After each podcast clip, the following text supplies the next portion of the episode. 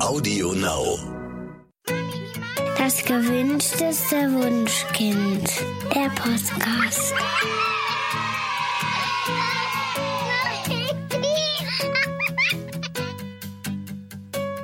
Hallo und herzlich willkommen zu Das gewünschteste Wunschkind, der Podcast. Heute mit Daniel Graf. Und Katja Seide. Bei uns zu Gast ist heute Susanne Mirau. Wir freuen uns wahnsinnig, dass du da bist. Hi, Susanne. Hallo. Wir wollen mit dir heute über dein neues Buch sprechen. Das heißt Frei und Unverbogen. Und es ist schon mega eingeschlagen. Ähm, Platz zwei der Spiegel-Bestsellerliste. Ähm, fast überall ausverkauft. Also ähm, ja, der Bedarf scheint riesig zu sein und du hast mal wieder absolut den Nerv der Zeit äh, getroffen. Wie gesagt, das Buch heißt Frei und Unverbogen. Ist das so eine Art Leitbild für Eltern heute? Also ich glaube schon, dass viele Eltern heutzutage den Wunsch haben, ihre Kinder freier und unverbogener aufwachsen zu lassen, als sie selbst aufgewachsen sind.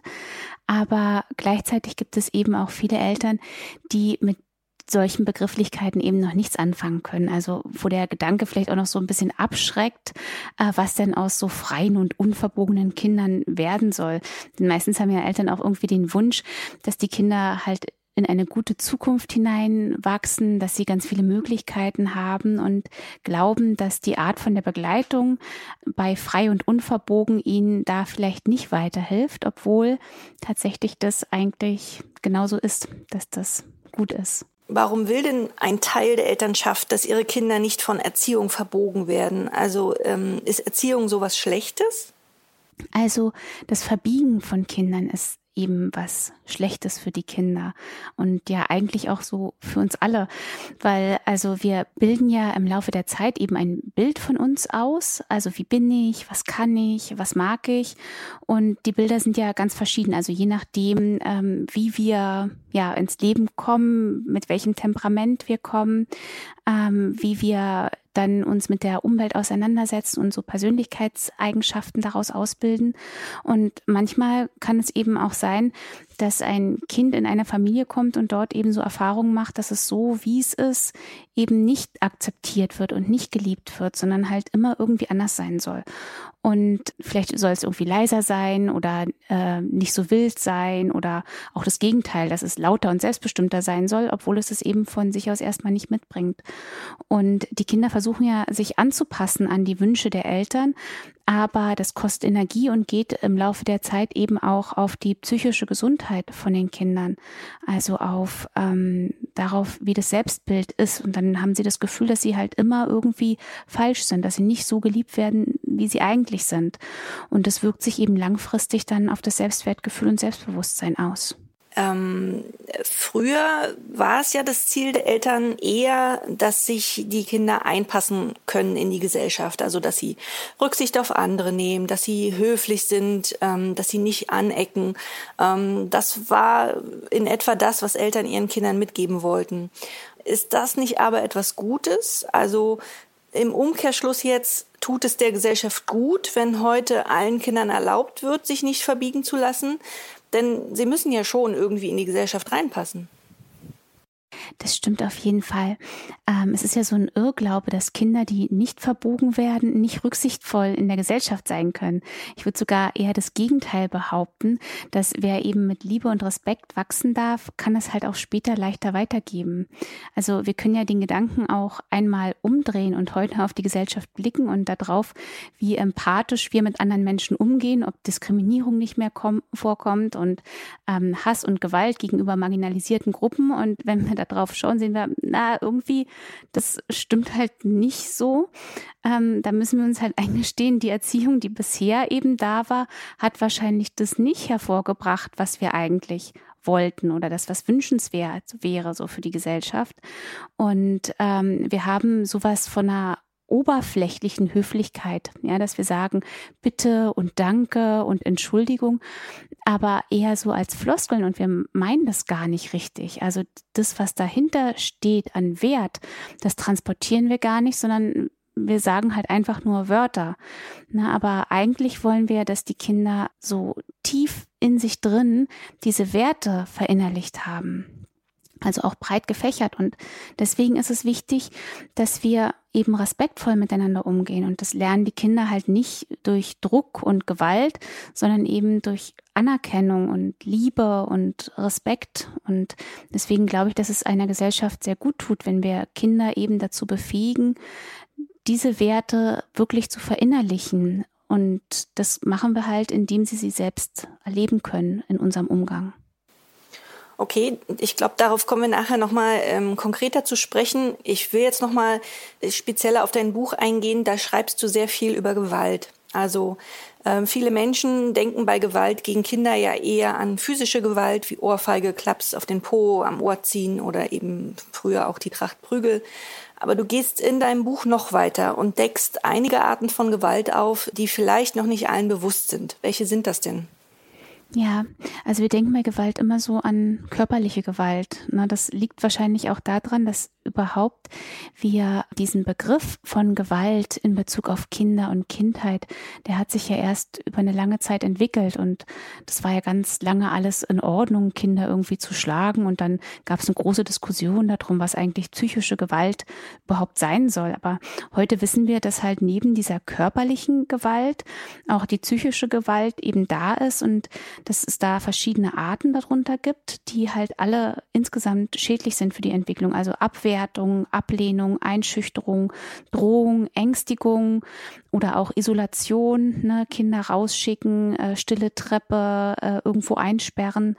Also auch dann, zum Beispiel, wenn wir ihnen Rechte absprechen, ja, wenn wir sagen, so, du hast jetzt keinen Hunger oder du hast jetzt Hunger ähm, oder halt diese ganze Körperwahrnehmung, die ist jetzt aber kalt oder die ist nicht kalt.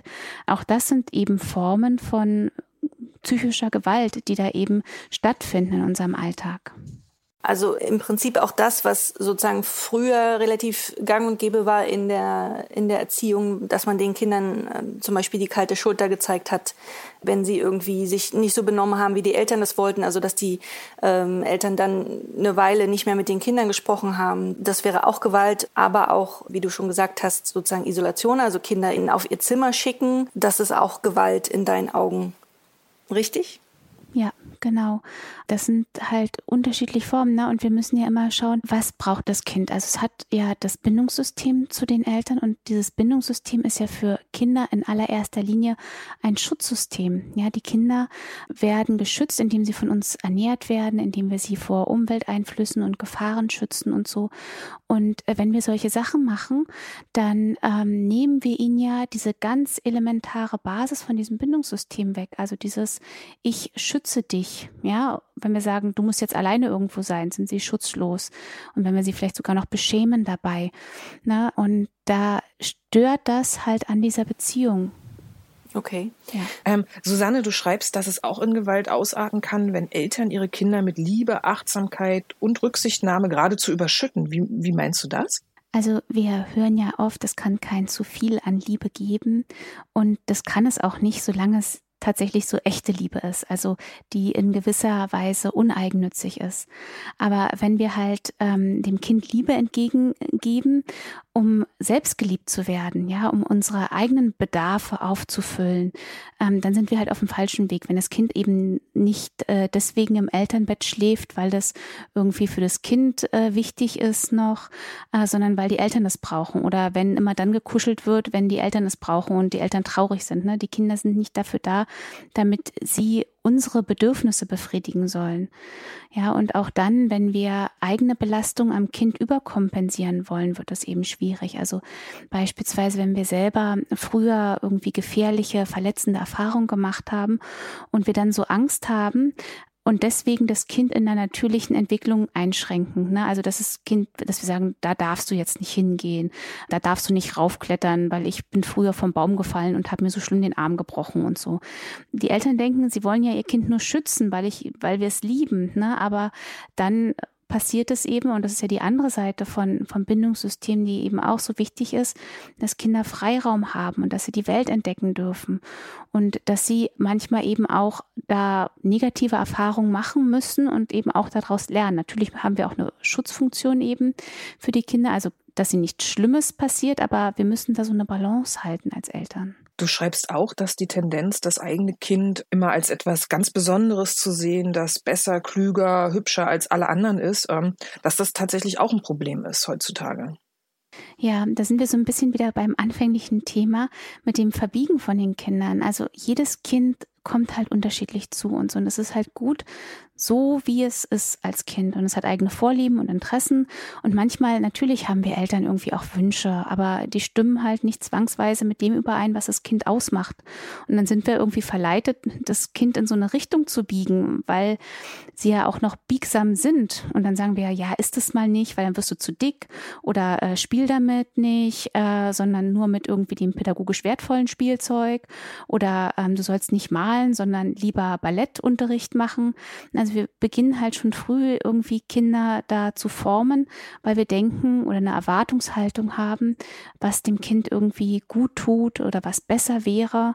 Und wir können auch gucken, also welchen Einfluss jetzt auch schon Social Media nimmt auf die Kinder und das, was wir von unseren Kindern erwarten. Also es gibt ja so Studien danach, ähm, wie das Schönheitsideal auch geprägt wird und Rollenerwartungen. Und auch in Social Media haben wir ja Abbildungen von Kindern und Kindheit, die ja zum Teil auch schon irgendwie mit einem Filter versehen werden, wo die Haut noch ein bisschen weicher gemacht wird und sowas alles. Das fließt natürlich auch alles mit rein in unsere Erwartungshaltung Kindern gegenüber. Ja, und diese Stigmatisierung, die dann stattfindet, also mein Kind ist äh, besonders äh, schön oder besonders begabt oder so, wenn die Kinder dann da mal ausbrechen, na, dann ist es gleich so eine Enttäuschung auch und die müssen dann die Kinder auffangen, anstatt halt einfach das Kind so anzunehmen, wie es ist. Und Kinder schreiben mal gute Zensuren vielleicht und mal schlechte. Und wenn sie in der Pubertät halt Pickel bekommen, sind sie deswegen nicht hässlich, sondern es ist halt einfach normal. Äh, ich, ich glaube, jetzt sitzen viele HörerInnen äh, da draußen und denken, ja, okay, toll, wie man es macht, macht man es falsch. Also einerseits natürlich nicht, ähm, nicht die Kinder strafen, aber andererseits irgendwie darf man auch nicht zu viel, ähm, äh, also die, Kinder irgendwie zu viel mit Liebe überschütten.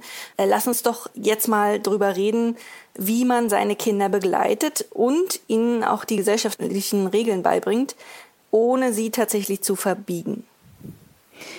Eigentlich ist es also von der Theorie her erstmal ganz leicht. Wir müssen ähm, erstmal erkennen, wie und wer unser Kind ist. Also welches Temperament hat es, welche Vorlieben hat es und welche Abneigung hat es. Und auf Basis davon, von diesem Verständnis von unserem individuellen Kind können wir dann ähm, sehen, wie wir es passend begleiten. Ja, also wenn zum Beispiel ein Kind, wenn wir ein Kind haben, das irgendwie aggressiver ist als andere, ja, da denken immer gleich alle, oh ja, jetzt das aggressive Kind, die Eltern müssen bestimmt ganz schlimme Erziehungsfehler gemacht haben oder die Eltern selbst denken auch, mein Kind ist aggressiver, irgendwas mache ich falsch. Na, aber ähm, Kinder kommen eben auch schon mit unterschiedlichen Temperamenten zu uns, die auch genetisch mitbedingt sind durch Neurotransmitterausschüttung und so. Und so ist es bei Aggressivität zum Beispiel auch, ne, dass es einfach Kinder gibt, die sind etwas aggressiver als andere. Ja, und dann hilft es halt nicht mit Gewalt zu versuchen, das Kind dazu zu bringen, dass es weniger aggressiv ist. Ne? So irgendwie, ja, jetzt äh, hier, du äh, bist immer so wild, deswegen müssen wir dich jetzt ins Zimmer einsperren oder so. Na, also das funktioniert natürlich überhaupt nicht. Und auch Auszeiten und stille Treppe und sowas alles nicht und schon gar nicht körperliche Gewalt, sondern gerade solche Kinder brauchen eben dann ganz viel Verständnis und eine einfühlsame Begleitung, um zu lernen, mit ihrem jeweiligen Temperament gut in der Gesellschaft irgendwie zurechtzukommen. Und die Begleitung von unterschiedlichen Ausprägungen von Temperamenten lernt das Kind einfach durch die nahen Bezugspersonen, ne, dass wir unterstützen die Regulation, wir zeigen, was kannst du machen ähm, und wie kommst du dann gut in der Gesellschaft damit zurecht.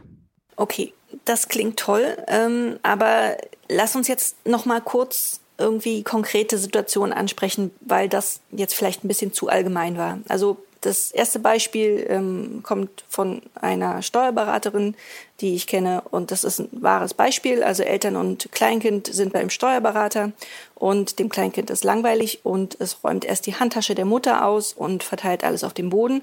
Und dann läuft es zur Steckdose und will die Stecker rausziehen. Wie reagieren dann die Eltern, ohne das Kind zu verbiegen? Ähm, es wird ja oft gedacht, dass Bedürfnisorientierung bedeutet, dass Kinder halt keine Grenzen erleben dürfen. Das stimmt ja so nicht. Na, also, dass Kinder Grenzen erfahren, ist halt total wichtig, weil Kinder müssen eben lernen, dass Menschen und Dinge und soziale Systeme Grenzen haben, die eben geschützt werden müssen und können darüber dann eben auch lernen, dass sie ja auch selbst Grenzen haben, die schützenswert sind und respektiert werden müssen. Na, und jetzt in Bezug auf das Beispiel, also wir müssen halt erkennen, was das Kind mit so einer Situation also was es da überhaupt leisten kann und was es nicht leisten kann. Ne? Es ist halt ein Kleinkind, das möchte jetzt spielen und explorieren. Wahrscheinlich saß es eine Weile auf dem Schoß äh, von der Bezugsperson und äh, irgendwann fühlt es sich sicher und will dann irgendwie los und hat eben dieses Bedürfnis, jetzt zu spielen. Und während das vielleicht noch in Ordnung ist für die Mutter oder den Vater, wenn die, die Tasche ausgeräumt wird, ne, da muss man dann gucken, ist das jetzt für die Person okay? Dann kann das Kind es ja machen.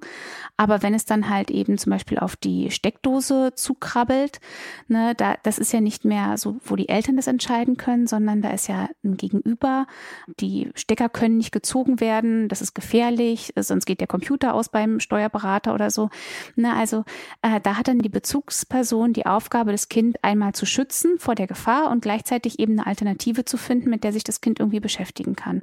Also bei der Steckdose halt dann einfach zu sagen, Nein, das Kind irgendwie hochnehmen, wegtragen und dabei erklären, dass es halt gefährlich ist, dass damit nicht gespielt werden kann und dann eben irgendwie was anderes anbieten. Ne? Und wahrscheinlich ist es aber auch so, dass man das mehrmals hintereinander machen muss, weil das Kind eben neugierig ist und dann wieder hingeht.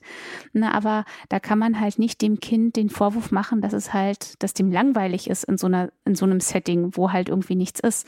Ne? Sondern dann können wir halt als nächstes sagen, okay, gibt es hier irgendwas, womit das Kind gefahrlos spielen kann? Ne? Vielleicht Papier und Stifte ähm, oder mehrere Sachen, die dann angeboten werden, damit man dieses Gespräch noch zu Ende führen kann. Susanne, ich habe noch ein Beispiel, wo ich gerne wissen würde, wie wir ähm, reagieren können, ohne Kinder zu verbiegen. Zum Beispiel ein 13-jähriges Mädchen weigert sich ganz, ganz renitent, ähm, ja, ihre Homeschooling-Aufgaben zu, zu lösen. Sie schlägt stattdessen den ganzen Tag auf der Couch und chillt und die Mutter muss sich ständig antreiben und ja, immer wieder eskaliert's und dann arbeitet das Mädchen auch, aber ganz widerwillig. Ähm, ja, oder muss es halt selbst machen, weil sie Angst hat, als äh, Alleinerziehende der Schule negativ aufzufallen. Wie kann ich in so einer Situation mit meinem Kind umgehen?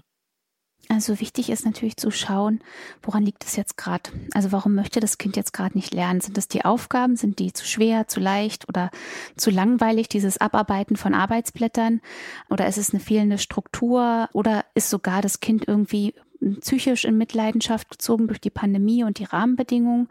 Na, und wenn wir dann das angeschaut haben, also welcher, ja, was kann das sein, ähm, können wir uns halt mit Lösungen beschäftigen. Also es ist ja auch so ein bisschen so ein merkwürdiges Narrativ, das ähm, so ein bisschen vorangetrieben wird, dass wir denken, ah, die Kinder könnten zu Hause ja jetzt genau das Gleiche machen wie in der Schule und würden da irgendwie sitzen und von 8 bis 8.45 Uhr Mathe machen und so. Na, also das lässt sich ja alles gar nicht so übertragen, äh, dieser Stundenplan, den es früher gab in Schulen, auf die Situation zu Hause. Das Setting ist anders, die Lernangebote sind anders. Also es gibt halt nicht dieses, wir sitzen in Gruppen zusammen und machen eine Gruppenaufgabe, wir tauschen uns aus. Ähm, die ganze Gruppendynamik ist total anders, wenn die Kinder alleine zu Hause sind. Und deswegen ist es da wichtig auch zu sehen, das Lernen muss anders stattfinden als ähm, irgendwelche Aufgaben abzuarbeiten. Und das sind halt Jugendliche und Kinder, da macht das halt auch keinen Spaß, einfach die ganze Zeit für irgendwelchen Blättern zu sitzen. Das passt halt gar nicht. Ne?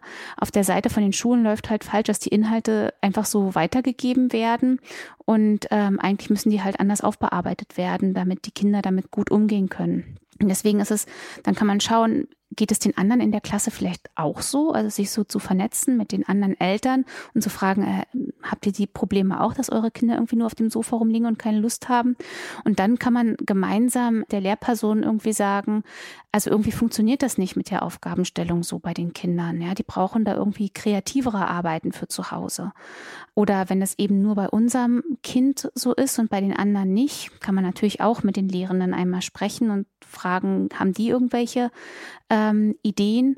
Aber wer dann darüber hinaus Zeit und Ressourcen hat, das sind wahrscheinlich nicht so viele Eltern, weil die ja auch Sachen zu erledigen haben, kann man halt auch überlegen, ähm, entweder, dass die Kinder sich selber zu den Themen, die sie eigentlich bearbeiten sollen, alternative Sachen raussuchen. Ne? Also schau doch mal, welche Videos gibt's dazu im Internet, gerade auch bei Mathe und so, da gibt's so viele Tutorials. Oder bei irgendwelchen ähm, Physiksachen gibt es tolle Videos. Ne, denen zu sagen, schau dir das an, äh, such dir andere Materialien dazu raus oder eben als Elternteil, äh, je nach Alter von den Kindern eben auch zu unterstützen und zu sagen, ich gucke noch nach anderen Sachen, wie du kreativer damit umgehen kannst. Na, weil ja, die Kinder haben halt nicht so einen Schreibtischjob eigentlich, wo sie die ganze Zeit nur still da sitzen und Sachen abarbeiten. Und da kann es dann echt auf Dauer zu Frustration führen, dieser Falschdruck mhm. und diese falsche Erwartung an Kinder. Das stimmt. Und letzten Endes gehört das Lernen ja eigentlich zu diesen persönlichen Bereichen eines jeden Menschen und äh, jedes Kind, jeder Erwachsene hat eigentlich das Recht dazu zu sagen, das lerne ich jetzt nicht. Also dann die letzte Konsequenz ist eigentlich, wenn das Kind sagt, ja. ich will das jetzt nicht bearbeiten, dann, dann ist es sozusagen okay. Dann, also wenn die Mutter jetzt nicht in, in Streit gehen möchte, dann, dann ist das okay. Dann genau. wirst du diese Klasse wahrscheinlich nicht bestehen. Aber es ist dein Leben. Also ich kann dich unterstützen und ich kann, ich gebe ja. dir jede Hilfe, die, die ich finden kann. Aber letzten Endes bleibt es dein Bereich, finde ich. Was sagst du dazu? Ja, ja. genau. Das sehe ich auch äh, absolut so, weil, also wenn wir dann halt so in, in Streit und Druck und Gewalt übergehen, ne, das funktioniert ja auch nicht. Also dann haben wir ja auch keine gute äh, Lernatmosphäre für ein Kind. Ja, also absolut also, nicht. Absolut nicht. so, jetzt musst du aber hier so. Ja, genau. Und deswegen, ich bin auch gespannt, wie sich das jetzt entwickelt. Ich finde auch, es ist total wichtig, da den Druck einfach rauszunehmen und halt kreativ ist zu probieren und wenn es so nicht funktioniert, dann funktioniert es halt nicht. Hm. Da sind wir wieder beim. Aber nicht auf Kosten der Bindung. Genau. Und, und wir sind da wieder beim Annehmen des Kindes. Also ich muss dich nicht verbiegen dafür, dass du dann hinterher Abitur machen kannst, sozusagen. Das, das wäre jetzt. Ja, das ist ja sowieso so ein, so ein Thema. Ne? Warum ist das so wichtig, dass jetzt alle Kinder immer Abitur machen müssen? Und wie viele Kinder werden von ihren Eltern auch total angespornt, Abitur machen zu müssen, obwohl sie eigentlich sagen, ich würde total gerne Ausbildung zu irgendwas machen oder so. Ne? Also mhm. auch das ist ja einfach so ein Thema, mit den eigenen Gedanken und Zukunftsorientierungen von Eltern, die gar nicht unbedingt zu dem passen, was die Kinder gerne machen wollen und wo sie dann so mit Herzblut mhm. dabei sind. Lass uns noch ein, noch ein drittes Beispiel besprechen. Ich denke, das kennt jeder. Der Sechsjährige will auch bei Minustemperaturen immer ohne Jacke raus. ich glaube, ja, das kennt, kennen irgendwie alle. Ähm, also natürlich kann man bei einem Sechsjährigen probieren, das halt mit Sprechen irgendwie zu erklären. Ha, wenn wir auskühlen, sind wir empfänglicher für Viren und Bakterien.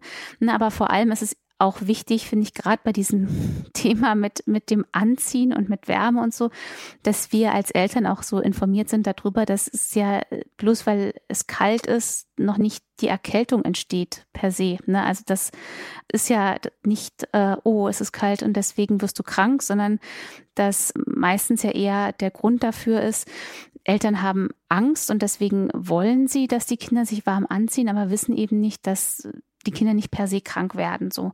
Und wichtig ist dann auch noch, das weitere Wissen darum, dass Kälte tatsächlich ja unterschiedlich empfunden wird. Ne? Also die Kinder wollen ja da irgendwie keinen Machtkampf machen irgendwie mit uns, so haha, ich bin voll hart und deswegen ziehe ich die Jacke nicht an und ich zeig's dir, Mama, Papa, äh, sondern die empfinden das tatsächlich einfach nicht. Ja, wir haben unterschiedliche Dichte an Kälterezeptoren, wir haben unterschiedliches Temperaturempfinden, auch je nach Tagesform ist das ja unterschiedlich. Deswegen macht es überhaupt keinen Sinn zu sagen, also mir als Erwachsener ist, ist kalt, deswegen musst du eine Jacke anziehen. Ne? Man kann halt sagen, okay, äh, du, dir ist nicht kalt, deswegen nehme ich jetzt die Jacke mit und wenn dir doch kalt wird, dann kannst du die halt anziehen und halt anregen zur Eigenwahrnehmung. Ne? Das ist halt viel schöner, darüber zu, zu sagen, oh, guck mal, meine Finger sind voll kalt, wie ist es bei dir und so, ne? also ins Gespräch zu kommen ähm, und das Kind da ja in der Eigenwahrnehmung einfach anzuregen. Genau, und äh, bei dem, bei einem Sechsjährigen ist ja auch sozusagen die, die Planung in die Zukunft ähm, im Gehirn jetzt noch nicht vollständig ausgebildet. Und diesen Part müssen dann die Eltern einfach übernehmen. Also wie du gesagt hast, sozusagen für die Eltern ist klar, dem Kind wird irgendwann kalt draußen, wenn es ohne Jacke rumrennt. Ähm, das heißt, die Eltern planen in die Zukunft und nehmen diese Jacke mit für den Fall, dass das Kind tatsächlich irgendwann sagt, uh, okay, ihr hattet recht, äh, es ist doch ganz schön kühl. Wenn das nicht passiert, weil wie es heute ist, es ist zwar noch Winter, aber, aber schönes Wetter draußen, es ist relativ warm, frühlingshaft, ähm, dann kann es auch passieren, dass wir die Jacke umsonst mitgenommen haben. Aber das ist unser Job, finde ich. Genau. Ja.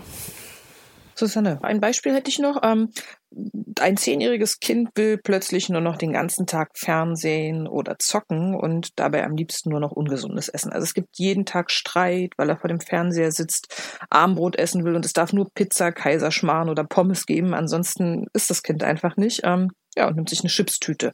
Die Eltern fühlen sich in so einem Fall natürlich komplett machtlos. Was können sie tun? Ähm, also, wenn ich ehrlich sein soll, habe ich ja auch solche Impulse manchmal einfach vor dem Fernseher zu ungesundes Essen zu essen und was du Sonne, du zockst, das kann ich jetzt nicht glauben. Aber ja, nee, aber also tatsächlich der Unterschied ist halt, dass ich ja als erwachsene Person, das ist so ähnlich wie, wie du es eben schon beschrieben hast mit der Jacke, ne, dass ich halt weiß, äh, auf Dauer ist es halt körperlich und psychisch nicht gesund, nur auf dem Sofa zu sitzen und nur Chips und ähm, Pizza zu essen. Ich kann mir irgendwie so die Folgen davon ausmalen, was passiert, wenn ich das doch mache und deswegen kann ich besonnen handeln. So, ne? Bei unseren Kindern ist es halt eben noch anders. Und wir sind ja auch als Eltern in der Verantwortung, sie einfach gut zu begleiten und zu schützen. Und da sind wir halt wieder bei diesem Thema zu sehen, okay, wo kommt es erstmal her? Was sind so die Gründe dafür? Ähm, genau, also wir sind in, in, der Verantwortung zu überlegen, was ist da los? Warum ist das so? Ist es jetzt gerade nur eine Phase oder ist das irgendwie langfristig irgendwie so? Und dann können wir halt sehen, wie gehen wir damit um. Also können wir mit dem Kind zusammen das irgendwie motivieren, andere Aktivitäten zu machen, rauszugehen, äh, Geocaching. Na, jetzt gerade ist es ja auch so schwierig, wenn die halt nicht mit ihren Freunden zusammen sein können, mit ihrer Peer Group, dass wirkt sich ja auch darauf aus, auf die Motivation und wie es ihnen geht. Also können wir das irgendwie auffangen? Ähm, können wir auch zusammen kochen? Und also was ist so das Bedürfnis hinter diesem Wunsch auch, der da ist? Ich sitze auf dem Sofa und esse Junkfood. So. Natürlich ist es wichtig, dass wir als Eltern ausgewogene Ernährung irgendwie anbieten, aber Kinder halt auch einen Umgang lernen mit ungesundem oder so in Anführungszeichen ungesunden. Da macht es ja die Menge. Na, und dass man halt dann einfach einfach schaut, wie kriegt man da wieder eine Balance her und eben auch ein bisschen mit dieser Frustration umgehen muss von den Kindern. Ne? Also wir können ja nicht immer alle Wünsche die ganze Zeit bedienen. Also beim Essen ist das vielleicht noch eher möglich bei vielen Familien, aber auch bei anderen Konsumwünschen von Kindern geht das ja auch nicht, dass wir immer sagen, okay, ich mache das, weil sonst kriegst du einen Wutanfall. Ne? Sondern wir müssen da halt tatsächlich auch in unsere Verantwortung reingehen, dass wir eben Gefühle, auch wenn die Kinder was blöd finden von uns, aushalten müssen. Ne? Und dass wir deswegen nicht nachgeben, aber eben Verständnis dafür haben, dass wir sagen, okay, ich verstehe total, du möchtest es die ganze Zeit, aber es ist halt tatsächlich nicht gesund. Lass uns Kompromisse finden, lass uns drüber reden, lass uns ja gemeinsam Weg finden. Mhm. Ein letztes Beispiel, das ich letztens in der U-Bahn gesehen habe, eine Siebenjährige, ähm, die sehr gern klettert und hangelt und zwar am liebsten in der U-Bahn an den Haltestangen. Dafür muss sie sich aber erstmal auf den Sitz stellen, um an die Haltestangen ranzukommen. Was macht man da als Eltern? Ja, also da müssen wir auch sehen, da kommen so verschiedene Sachen zusammen. Also einmal haben wir als Eltern eben diesen Schutzauftrag gegenüber dem Kind und in der U-Bahn rumzuhangeln ist wahrscheinlich nicht ganz so ungefährlich, wenn es irgendwie, wenn es hält oder wenn irgendwas passiert. Dann haben wir die gesellschaftliche Norm, ne, was ja auch wichtig ist, dass Kinder das lernen, dass man die Sitze nicht mit den Schuhen verschmutzt und dass man auf andere Rücksicht nimmt und die da nicht anhangelt oder irgendwie verletzt dabei. Und dann kann man halt einfach schauen, okay, wie ist das hier wieder mit dem Kind? Äh, kann man irgendwie, die Bahnfahrt ist anscheinend langweilig, können wir die irgendwie anders überbrücken, so dass es für das Kind in Ordnung ist? Gibt es irgendwelche Spiele oder kann man sogar sagen, okay, wenn das Kind so ganz dolle aktiv ist, müssen wir überhaupt mit der Bahn fahren, können wir nicht einfach mit dem Fahrrad fahren, wohin wir auch wollen? Also da dieses Bedürfnis des Kindes eben anzunehmen, ne? Und es geht ja ganz besonders darum, dass wir halt nicht gewaltvoll handeln. Aber dieses nicht gewaltvoll handeln meint halt nicht, dass wir eben nicht Nein sagen können oder sagen können, das geht nicht hier in diesem Rahmen, sondern dass wir uns darum bemühen zu verstehen, wie ist das Kind, warum macht es das und welche besseren Lösungen gibt es dafür. So. Hm.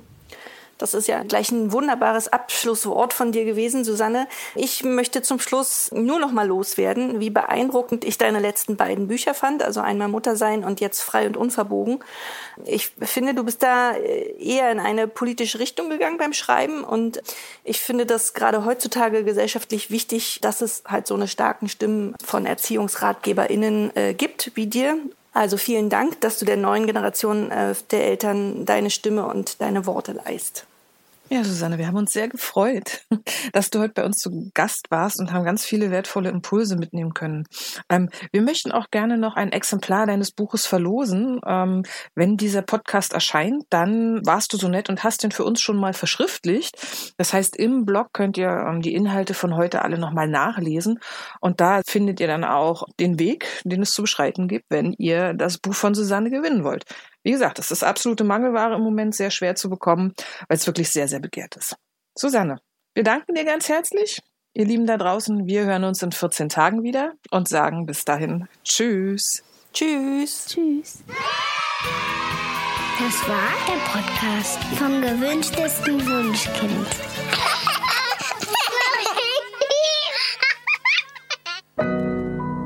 Audio Now.